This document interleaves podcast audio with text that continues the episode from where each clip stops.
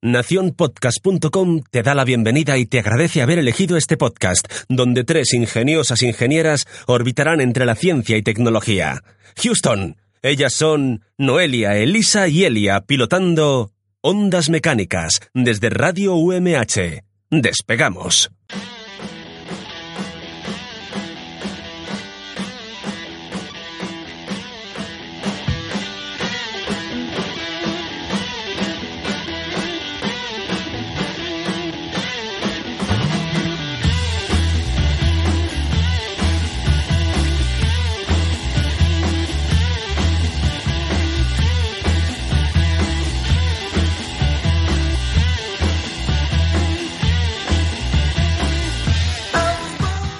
Pam, pam, pam, pam. Pam, pam, pam, pam. Pam, pam, pam, pam. Pam, pam, pam, pam, pam, pam, pam. Ondas Mecánicas se fue buscando el san en la playa, con sus bromas de a pie y sus experimentos con patas. Ellas se marcharon y solo dejaron recuerdos a su audiencia. Sin la menor indulgencia, Ondas Mecánicas se fue. ¡Stop! ¡Corta!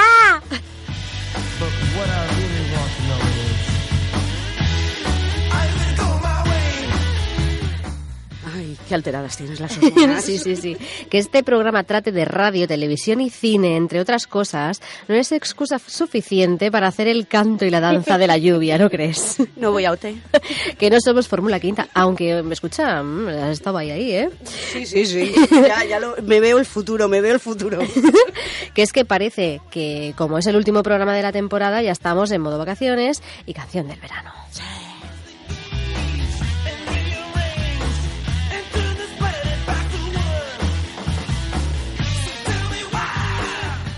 Pues sí, notas ese olorcillo a crema solar. After Sun. También.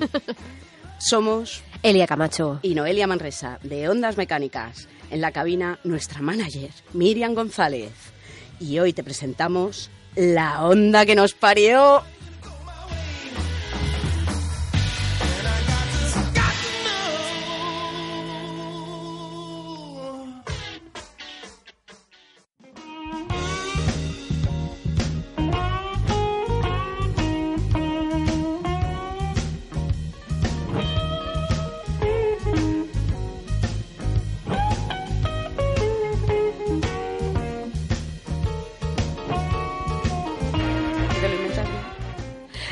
¿Qué, qué tal? ¿Qué tal, Noelia? ¿Cuánto tiempo? Bien. Parece que ya han pasado tres meses sin vernos. ¿A que sí? Sí. Pero no ha sido tanto. ¿No? No. Pues se me ha hecho eterno. Ah, pues eso es porque me echas mucho de menos. Qué bonito. Qué bonito.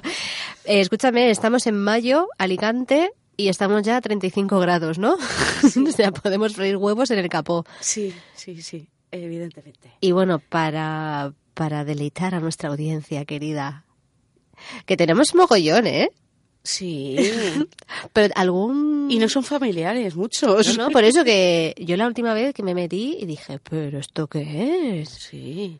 Y algunos nos escriben. Sí, para decir cosas buenas Sí. y malas. Pero bueno, está bien, porque punto en medio no va a haber nunca. Ya, pero hemos sido buenas. Sí, sí, no, hombre, claro que sí, hay que destacarlas. Sí, hay que destacarlas, que nos han escrito el email. Es verdad, es verdad. Eh, ¿Cómo se llamaba el hombre? Alberto. Un saludo, Alberto. ¿Te llamas Sí, Alberto? Alberto Molinos Cervera. Sí, muchas gracias por escribirnos. Sí.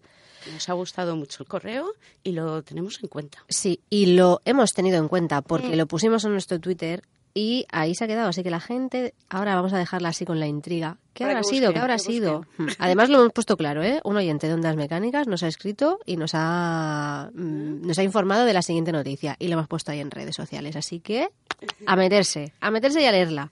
Y un saludo para ti, Alberto.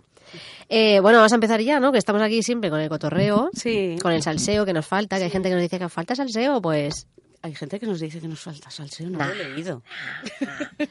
Que bueno, vamos a empezar. Y hoy traemos así como un programa muy veraniego, muy de... Porque ya este es el último de la temporada. Sí, bueno, muy veraniego, porque hace calor, porque tampoco vamos a hablar del verano, ¿no? No. que me encanta la chorrada que acabo de decir. Bueno, pues yo traigo eh, obsolescencia programada. Ah.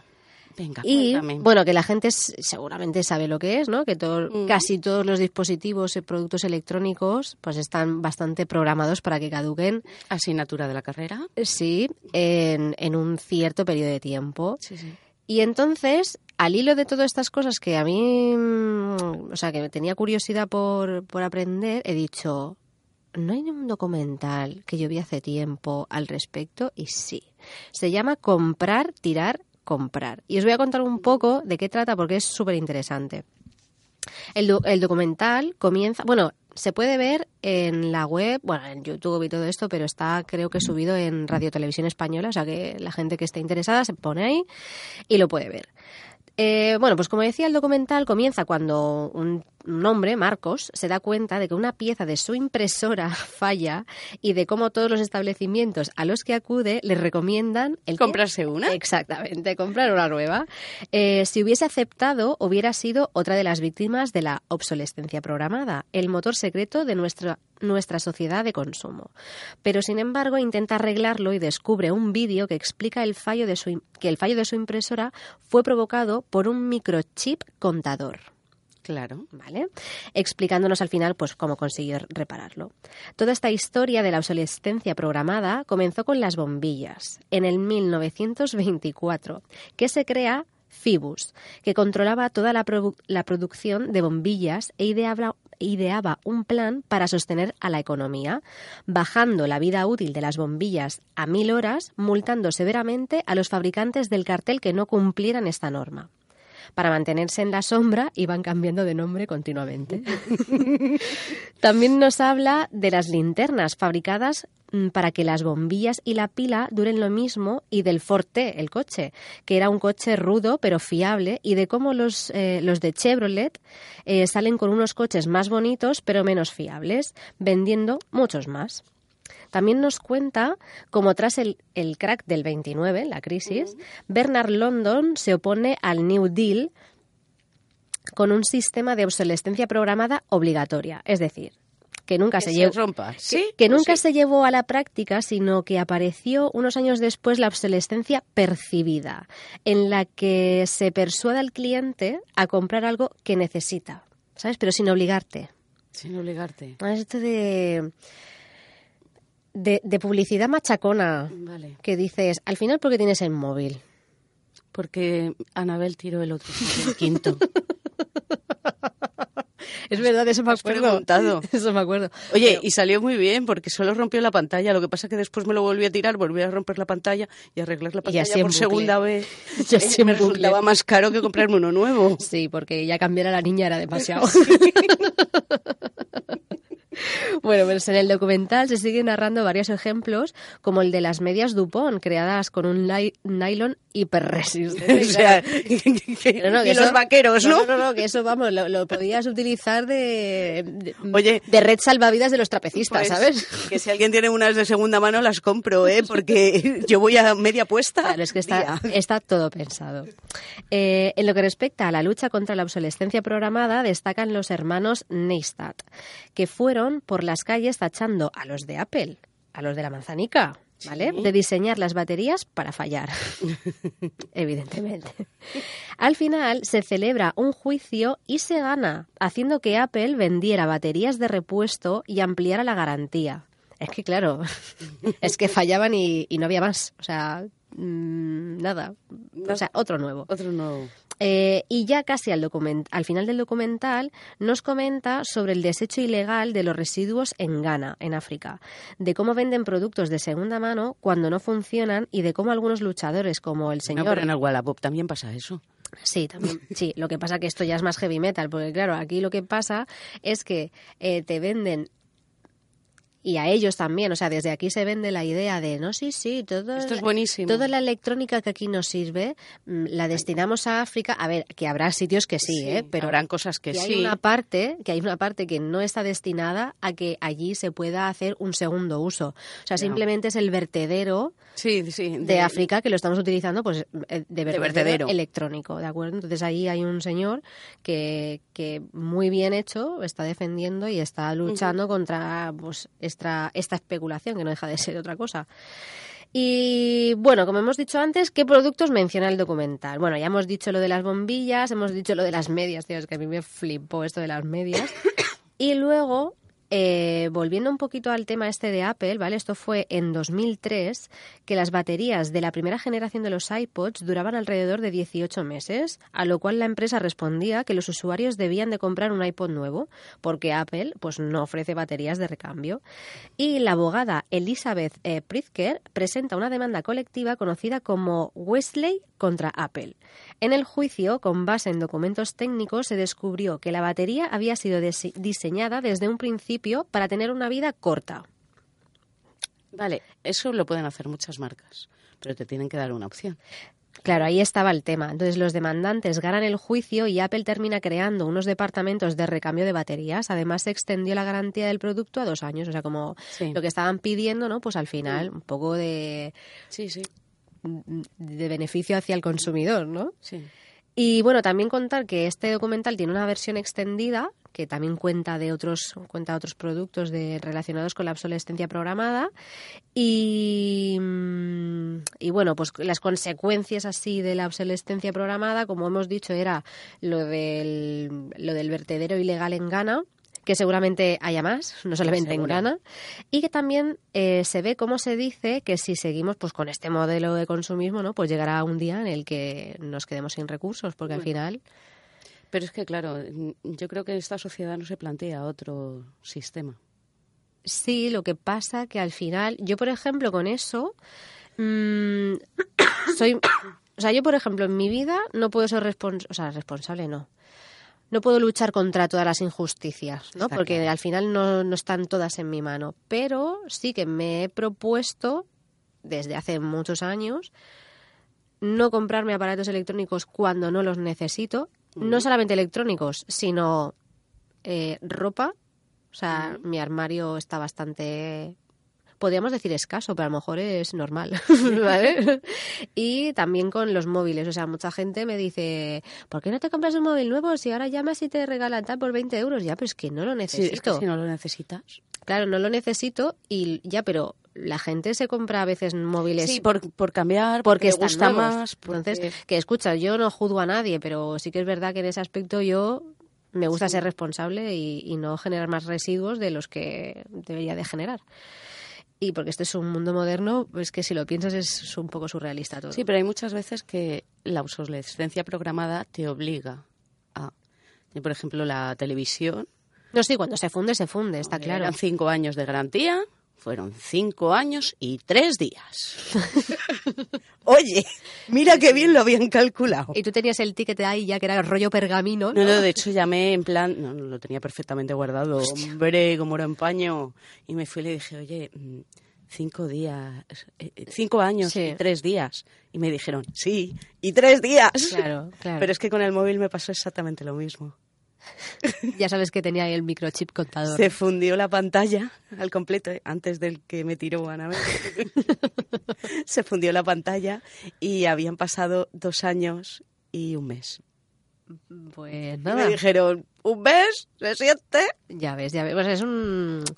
Así Es que una faena, al pero- final te toca comprar otra cosa porque el repararlo estuve pidiendo presupuestos de reparación tanto para la televisión como para el móvil y decía "Mm, me dejó riñón y medio. Claro. Bueno, pues al hilo de estas cosas, ¿no? De cómo lo reparo, no lo reparo, pues hay una empresa, que seguramente hay muchas más, pero he encontrado una que se llama JetLow y es una ingeniería especializada en servicios de I+D, reparación electrónica de maquinaria industrial, rediseño de productos obsoletos. Y bueno, pues ellos vieron que eso, que había una necesidad entonces, cuando va la gente y le dice, oye, que se me ha estropeado esto, pues intentan eh, no solamente hacerte como una copia, ¿no? De, oye, se me ha roto el motor de la aspiradora, por decirte Mm. algo. Que no solamente hacen así, vale, yo te lo diseño porque sé cómo, qué es lo que necesitas, sino que van un poquito más allá e intentan también mm, rediseñarlo y mejorarlo para que tenga otras prestaciones, para que te dure un poquito más o para que te vaya un poquito mejor. Entonces, que, bueno, ¿Son un- catalanes? Creo que sí. Es que vi un documental de, pero no recuerdo el nombre de la empresa y eran unos catalanes que se habían dedicado a hacer eso Creo, o sea, o algo similar. Lo he visto, te puedes creer que lo he visto esta mañana en la web, Yo te diría que sí, no sé, si, si no se me va la pinza, luego lo busco o lo, o lo buscas tú, que te veo con el móvil ya.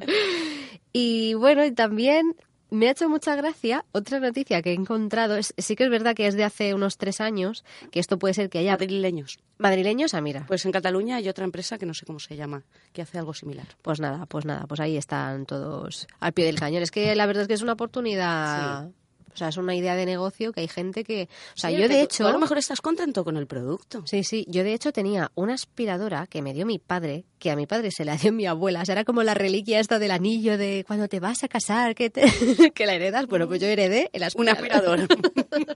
Y era un trasto, era un mamotreto enorme, Sí, sí, me lo puedo creer. pero que iba fenomenal. Fenomenal. Lo único que las bolsitas estas de... Ah, claro, ya no había. Tenía que ir al servicio técnico especial y comprar bolsas especiales porque el modelo este ya era prehistórico, ¿sabes? Pero, hostia, es que iba... Tú no sabes lo que aspiraba eso. Vamos, eso me dejaba la casa sin ácaros. Ahí, ahí no tenía yo alergia. Bueno, pues eso, lo que, lo que estaba diciendo también es que hay electrónica todavía muy, muy vintage que se seguía al menos utilizando al menos hace tres años. Porque, por ejemplo, el sistema de control del arsenal nuclear americano sigue utilizando los sistemas informáticos del 70, ¿vale? con sus disquetes y todo. Esto ¿De lo- tres y medio?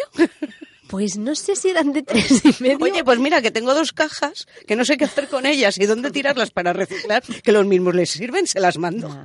Es que lo del punto limpio debería de ser... ¿Sabes esto que recogen los muebles? Sí, pues lo mismo. Bueno, estoy haciendo, llevo ya media habitación llena de productos electrónicos que no funcionan. Sí. Cargadores que sí que funcionan, Sí. pero el producto se rompió, Sí. con lo cual, ¿para qué lo quiero?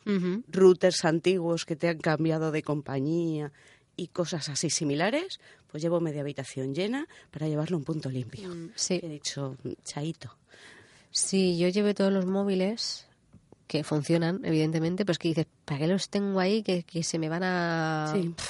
Y los llevé también a una tienda de estas pues, de electrónica, que sí que Mm. lo recogía y ellos ya lo gestionan. lo y- gestionan. Lo gestionan y a lo mejor... Lo venden, ¿no? A lo mejor lo repara y se lo queda y lo. Claro. Pero bueno, mira, al menos no está en mi casa, yo creo. Sí.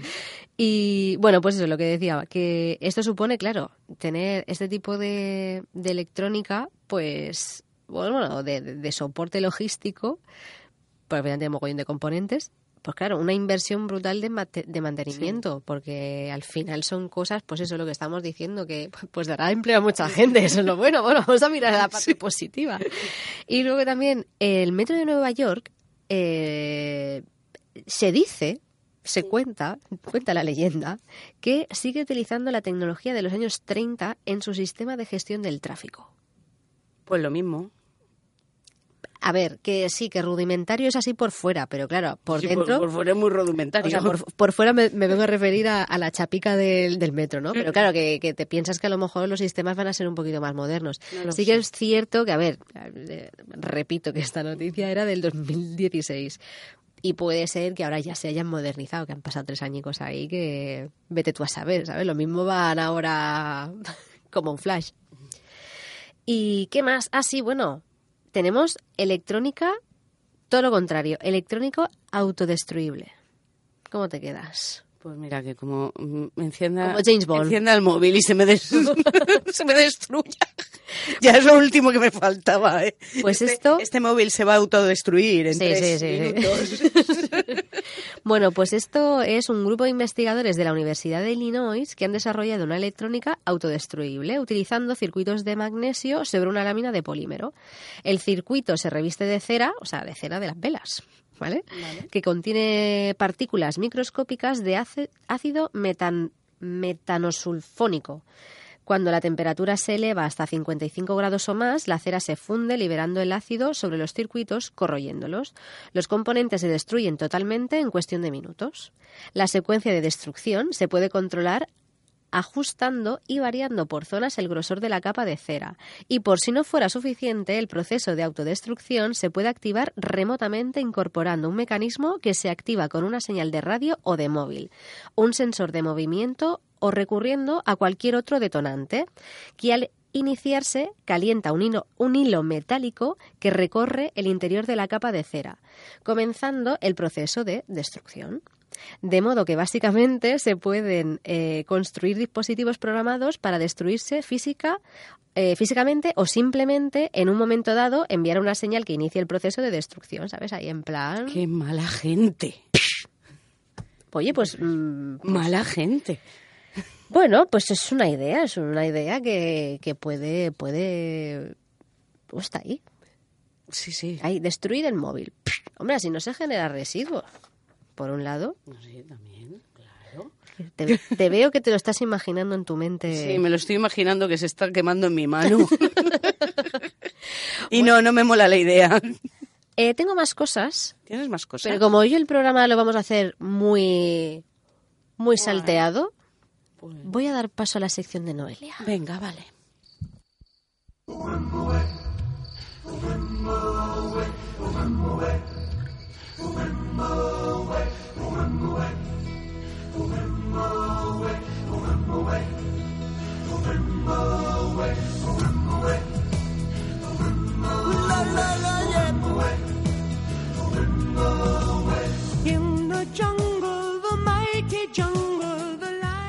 Bueno, pues claro, como me dijiste, vamos a hablar de radio, de no sé qué, de disquetes, de electrónica. Bueno, pues venga, la radio. Y dije, ¿y de dónde salió la radio? Porque fíjate que estamos haciendo el programa y tú lo sabes. Mm, No, deleítame.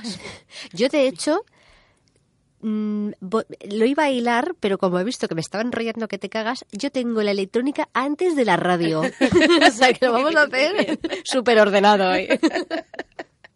Perfecto. Mira, pues alrededor de 1880 y gracias a las teorías propuestas eh, por James Maxwell y Hertz, que sí que te Sí, suenan, ¿verdad? sí, sí. Ecuaciones, leyes y tal. Bueno, pues se llevaron a cabo los primeros transmisores de radio. Y en Italia, a cargo, al parecer, de Guillermo Marconi, hizo la primera transmisión de radio en 1894, llegando a recibir pulsos eléctricos a más de un kilómetro. En 1902 se llegó a hacer transmisiones transatlánticas. Parece que la radio ya lleva sus añitos. Pero lo cierto es que lo que es el invento de la radio en sí, como tal, no queda muy claro. De hecho, por lo visto hubo un juicio en que se disputaban quién había inventado la radio. Y el veredicto al final no resolvió esa parte, con lo cual queda un poco ahí en, en aguas. Sí. Depende de lo que leas, te dirá que el inventor es uno o que el inventor es otro.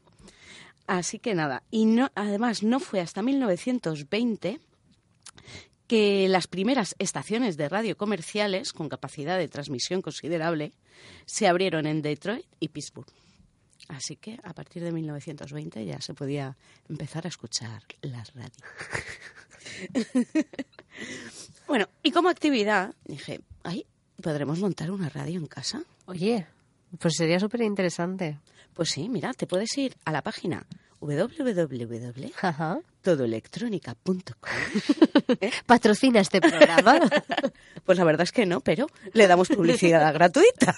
Mira qué majas somos. sí, nos suele pasar, la verdad. Bueno, donde venden kits de montaje que son muy interesantes en general, ¿eh? Venden muchos kits de montaje para hacer con niños y tal. Y hay uno que es un kit para montar una Tecno Radio FM en formato lata de refresco.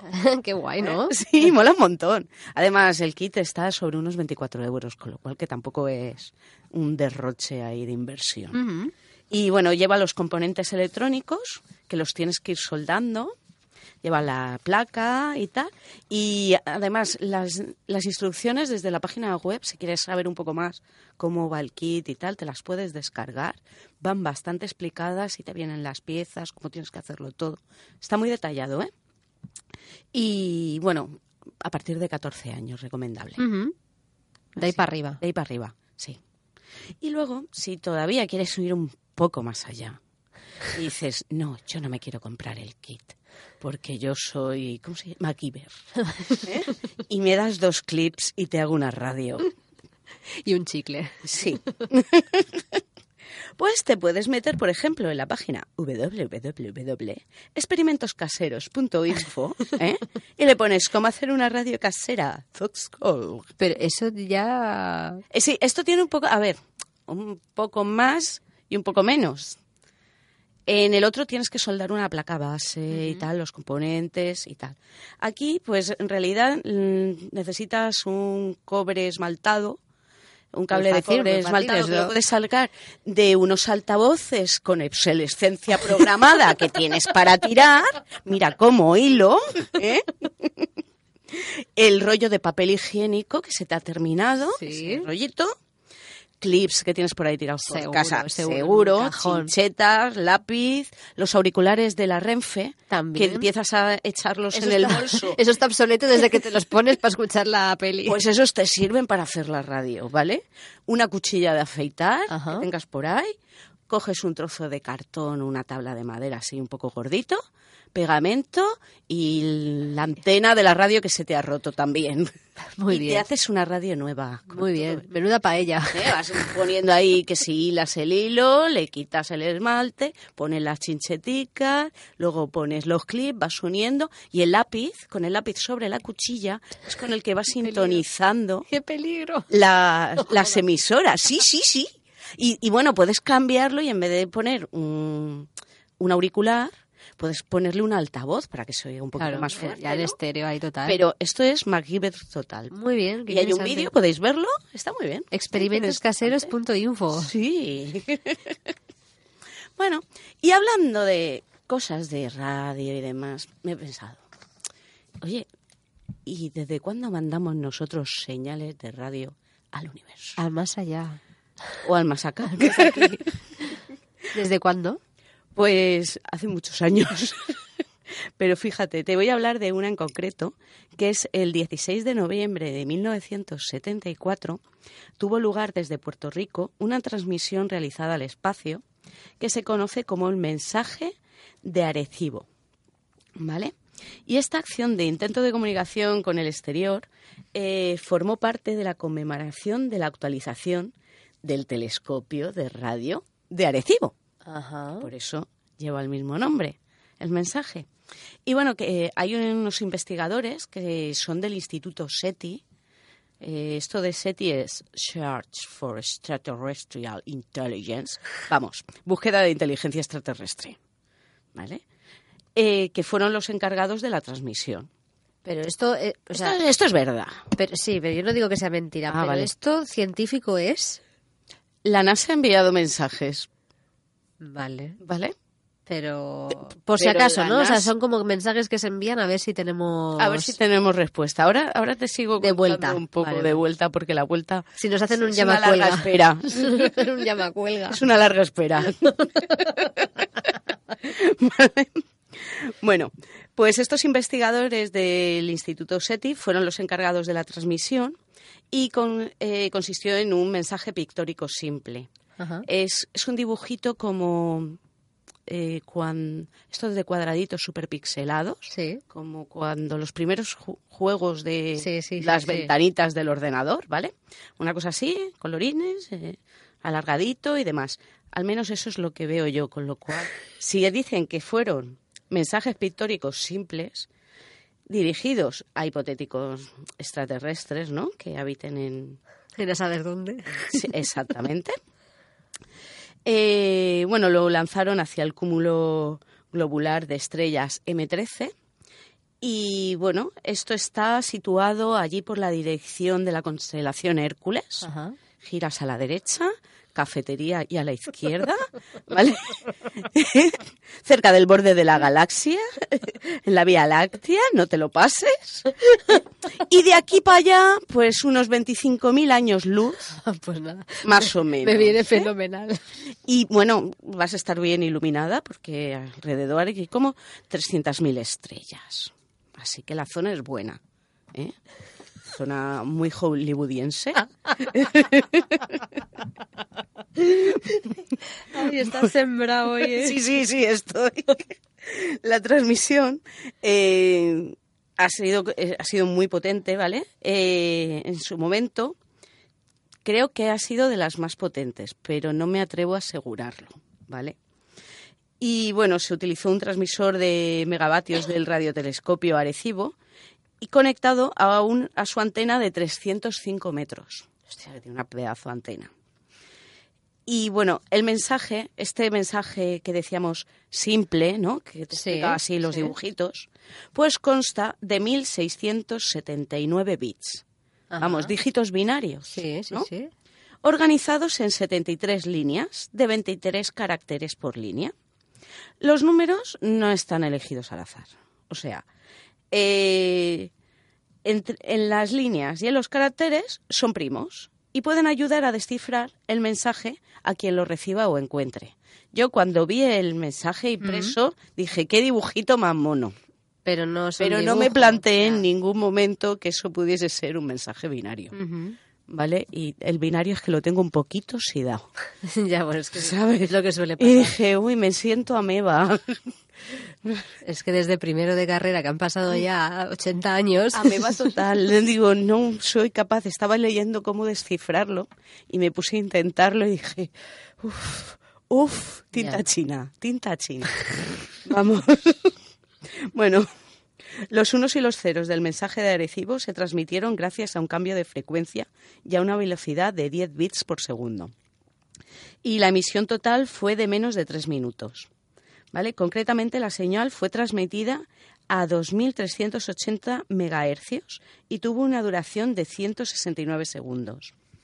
Y lo que, una vez que la descifres, pues lo que contiene son eh, datos sobre el propio eh, telescopio Arecibo, nociones sobre el- nuestro sistema solar, el ADN, la figura humana y algunos productos químicos que dan vida en la Tierra.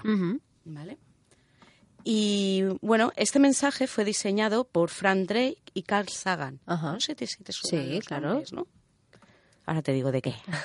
Físicos, físicos, estu- Científicos. estupendísimos. Bueno, que como científicos más destacados del amplio equipo que participó, eh, habían más, ¿vale? Ujú. Eh, organizaron esos 73 bits, eh, en- ah, perdón, esos bits en 73 filas y 23 caracteres cada una y representar un 0 por un espacio en blanco y un 1 por un espacio ocupado eh, permite que esa la representación de una imagen concreta y significativa, que es ese dibujo que, que te comentaba.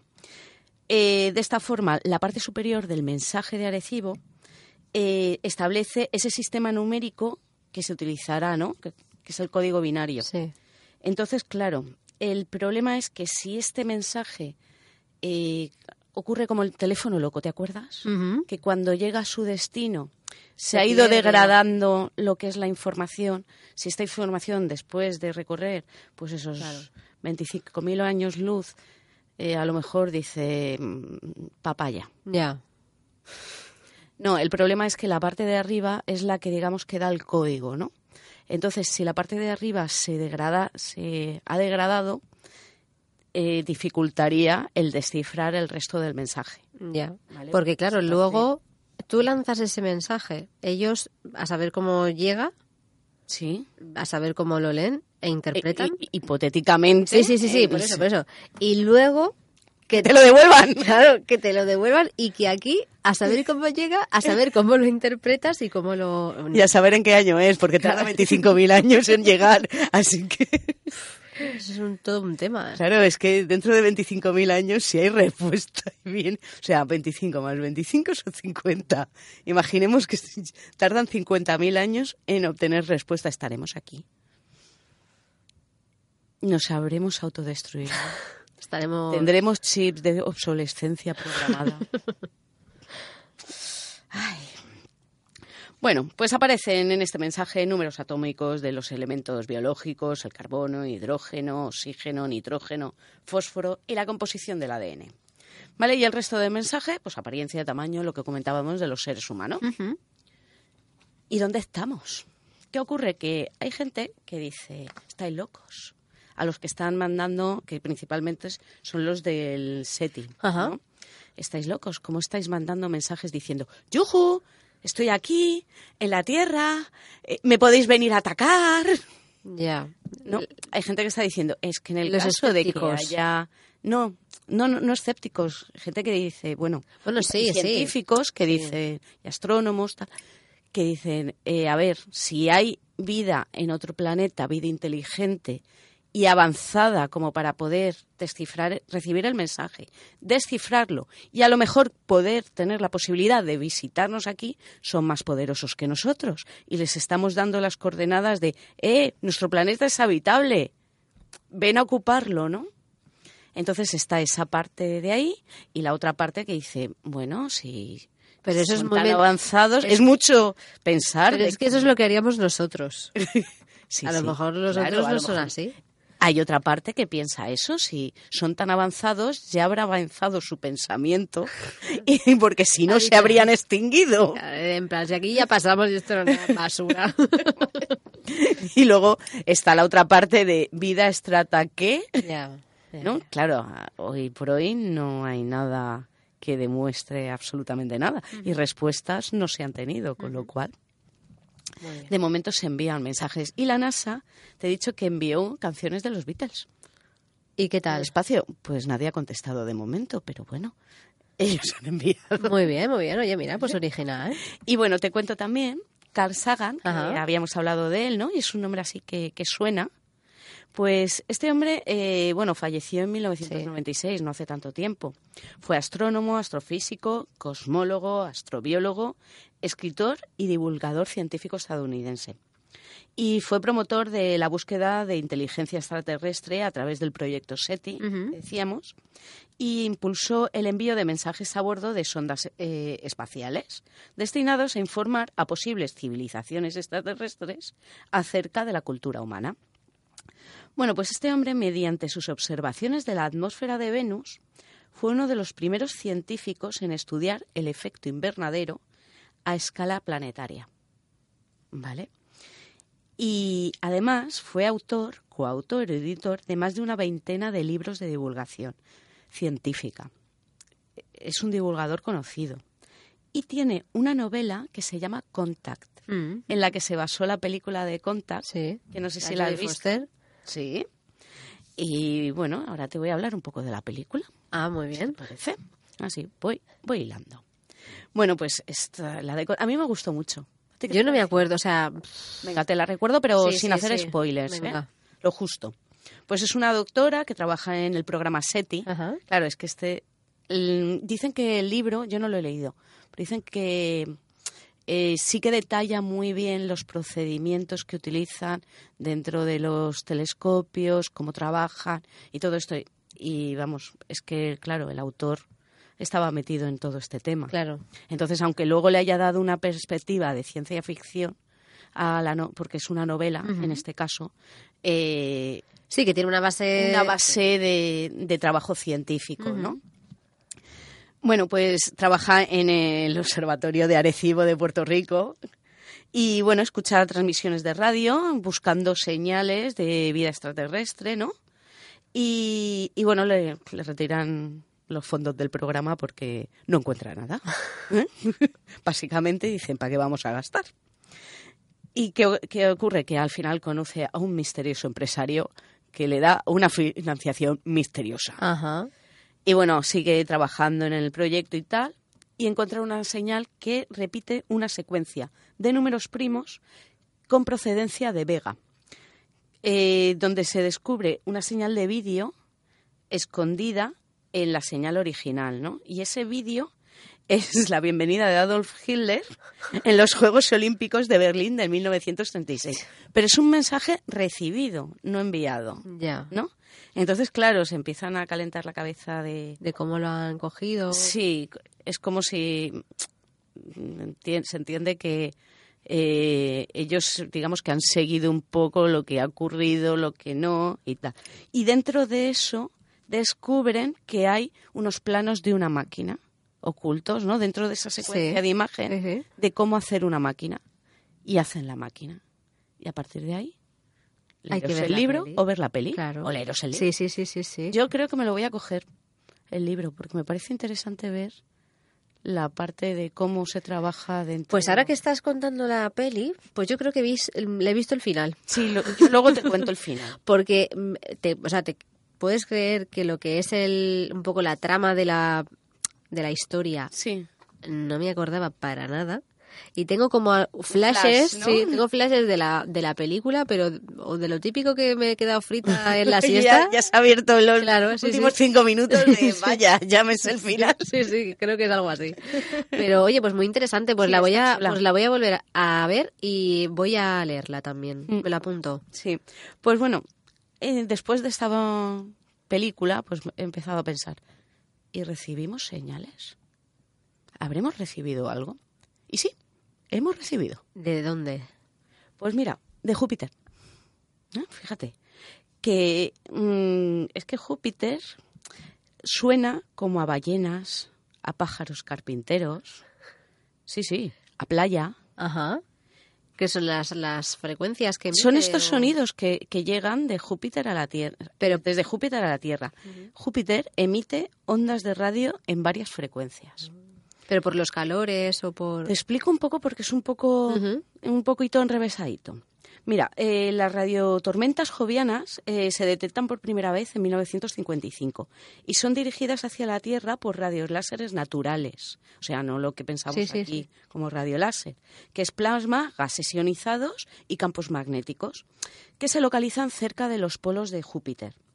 Estas corrientes de alta velocidad de plasma magnetizado fluyen hacia las regiones polares del planeta y emiten ondas de radio en un proceso conocido como mecanismo ciclotrón-máser. ¿Como core? ¿Ciclo qué? ¡Ciclotrón! ¿Ciclotrón láser? Máser. Ah, máser. Vale, vale, vale. Y los, estos láseres reciben su energía, eh, parece ser que en parte, de la luna Io, que es una luna que tiene, una de Sí, de las varias. ¿Vale? Y esta luna, por lo visto, es que tiene un montón de volcanes en constante erupción que arrojan gas eléctricamente conductivo hacia la magnetosfera de. Júpiter. Y esta región del espacio controlada con el campo magnético del planeta, que es donde reúne en una región con forma de rosquilla, ¿no? que es el toro de Io, de la luna Io.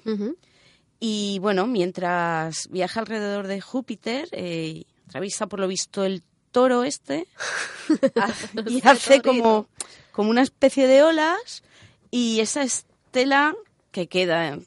Bueno, Sí, que nos llega esa... sí, al final ese halo de... nos llegan unos sonidos de radio.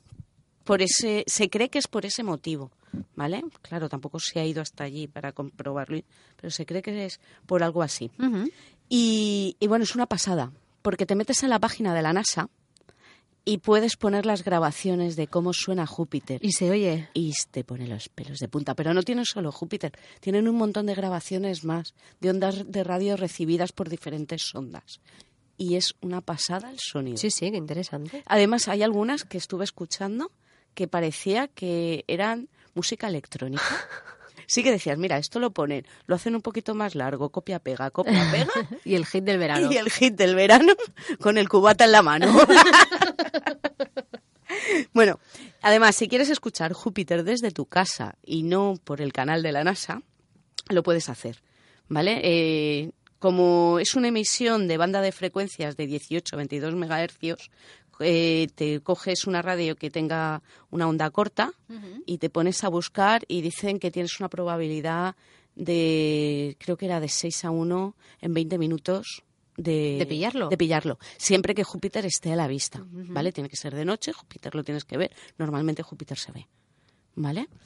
Y, y bueno, si tienes alguna duda de cómo hacerlo o quieres hacer un una antena amplificadora para poder captar mejor a Júpiter, te puedes meter a la página www.inta.es y te aparece que es del Instituto Nacional de Técnica Aeroespacial, ¿vale? Que es un organismo público Sí, de investigación sí, sí, sí. del Ministerio de Defensa. Y ahí te dice sale ah, mira cómo que- hacerlo. Mira qué bien, que ha apañado todo, Noelia. ¿Has visto? Me ha encantado todo. ¿Has visto cómo he ido Sí, sí, sí, sí. ahí trenzando? Sí, sí. Tú me dices, fenomenal. hablo de radio y te he acabado hablando de extraterrestres. Mira tú. Así que, Bueno, pues seguimos con el programa.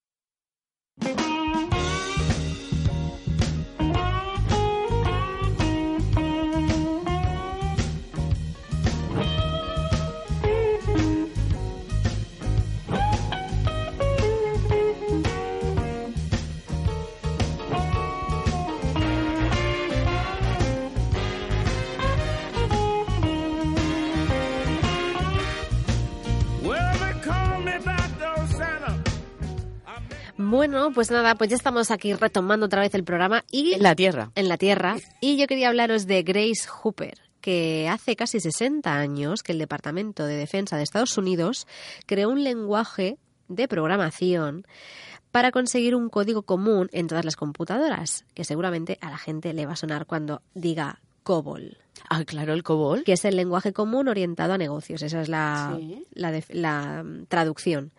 El COBOL nació fruto del consenso de grupos de trabajo de CODASIL, que es eh, Conference on Data System Languages, y en apenas seis meses, o sea, todo esto lo hicieron en seis meses. Vivió su época dorada en los años 80 y 90 y aunque todavía sigue en funcionamiento en algunas entidades bancarias, actualmente es uno de los lenguajes de programación conocidos más antiguos. Pero es que yo luego me he dado cuenta de que, a ver, al final, aunque cambie el lenguaje de programación, siguen más o menos todos la misma estructura. Cambian Eh, cosas, evidentemente. Yo no tengo ni idea, Pero- así que no sé qué, qué decirte. ¿Diste programación? Sí, claro, y también di ecuaciones diferenciales y no me acuerdo de nada. No, no, pero es verdad, o sea, ¿qué, qué programamos? Programamos No, un yo es que programé... súper básico. Bueno, pues yo programé más luego. Ah, vale, pero quiero decir que en lo que fue la asignatura. Yo es que ya no sé cuántos fueron las no- nociones así, ¿no? Yo no sé ¿Qué? cuál- Bueno, es que yo tuve antes otras y luego después en el trabajo hice otras cosas. Ah, amiga, amiga, claro, claro, tú estás más curtida ahí en, en el tema. No, no, yo no tengo ni idea. Y ya, me- a ver, que los lenguajes de programación son diferentes, ¿no? Pero luego lo que es la estructura, quizá la estructura de pensamiento, la estructura Sí, sí, de tal, es picas pajas. Muy bien. Que, bueno, o para mí, que me parece... Sí, sí, que es como que, que sigue una estructura Luego, común. a lo mejor algún informático que nos está oyendo se está tirando de los pelos y quedándose calvo. No pasa Pero- nada. Bueno, pues que nos escriba, que nos diga basura. no sería la primera vez. bueno, pues Grace Murray Hooper fue una de las integrantes de esta comisión. Aunque esta oficial de la Armada de Estados Unidos sentó las bases del COBOL mucho antes, incluso de su aprobación, en el 1959. Grace Hooper nació en el, el 9 de diciembre del 1906 en Nueva York, en el seno de una familia descendiente de militares. Desde muy ¿Cuánta pequeña. nieve habría? ¿Nieve? ¿Diciembre? Ah, pues, vale. Es que como he dicho descendientes militares, digo, hostia, vale, me he quedado solamente con la última parte. Eh, bueno, pues desde muy pequeña se interesó por la mecánica y a la edad de siete años abrió, dicen que abrió todos los relojes de su casa, pues para conocer su funcionamiento. Pues sus padres estarían de contentos Claro. con ella. Pues claro, hay algunas que tiraban los móviles, y otras que abren los relojes. otra que, que, que explota cocinas. Aquí tenemos de todo. Bueno, pues en su familia que era fundamental en su familia era fundamental la educación. Es por ello por lo que pudo acudir a la universidad. Se doctoró en matemáticas por Yale en el 1934, siendo la primera mujer en conseguirlo. Es que he dicho, bueno, la primera mujer y a lo mejor poco, poco más habría de hombres. No, no, es broma. Eh, a pesar de ejercer como profesora con el, esta- eh, con el estallido de la Segunda Guerra Mundial, eh, pues decide alistarse en la Armada de Estados Unidos, logrando graduarse la primera de su promoción en el 1944. Esta mujer era una crack, Sí. básicamente. Estaba pensando en eso, digo, qué máquina la tía. Era una crack y pues, pues seguramente, o sea, quiero decir, habría una parte nata, habría otra parte de esfuerzo y Sí. perseverancia, pero lo que está claro es que esta mujer lo que quería Tenía- era destacar y tenía su ambición en, en mejorar. y o sea, el- Yo cuando hablo de ambición, mucha gente mm, lo denota así como algo negativo, pero yo normalmente lo veo como algo bueno, mientras no seas una trepa. ¿Mm? Y ya está. Bueno, como, ya como teniente, trabajó de la mano del comandante Howard Aiken en la construcción del computador Mark I. En este periodo también se le atribuye el conocido término bug, haciendo referencia a un error de programación. Sí, de eso me acuerdo. Además creo que lo hemos hablado en algún programa. Puede ser. Si bien no fue ella la que encontró una polilla en los circuitos del Mark II, fue la que acuñó esta denominación. Se retiró de la Armada y pasó al sector privado de la mano de Hecker Mau- Mauclay Corporation. En esta empresa realizaría algunos de los trabajos más destacados. Creó el primer compilador de la historia. el A0 en el 1952 y el primer compilador para procesamientos de datos B0 Flowmatic en el 1957. Fue este último el germen del anterior mencionado, el lenguaje COBOL. Tras este periodo volvió de nuevo a la Armada, de la que se retiró finalmente en el 1986. O sea que esta mujer, pues, que la había mamado de toda la vida, y pues eso, era una ferviente militar. Y bueno, pues claro, esta mujer, pues se pasó ahí toda la vida, pues fue la, la oficial de mayor edad de la Armada de Estados Unidos.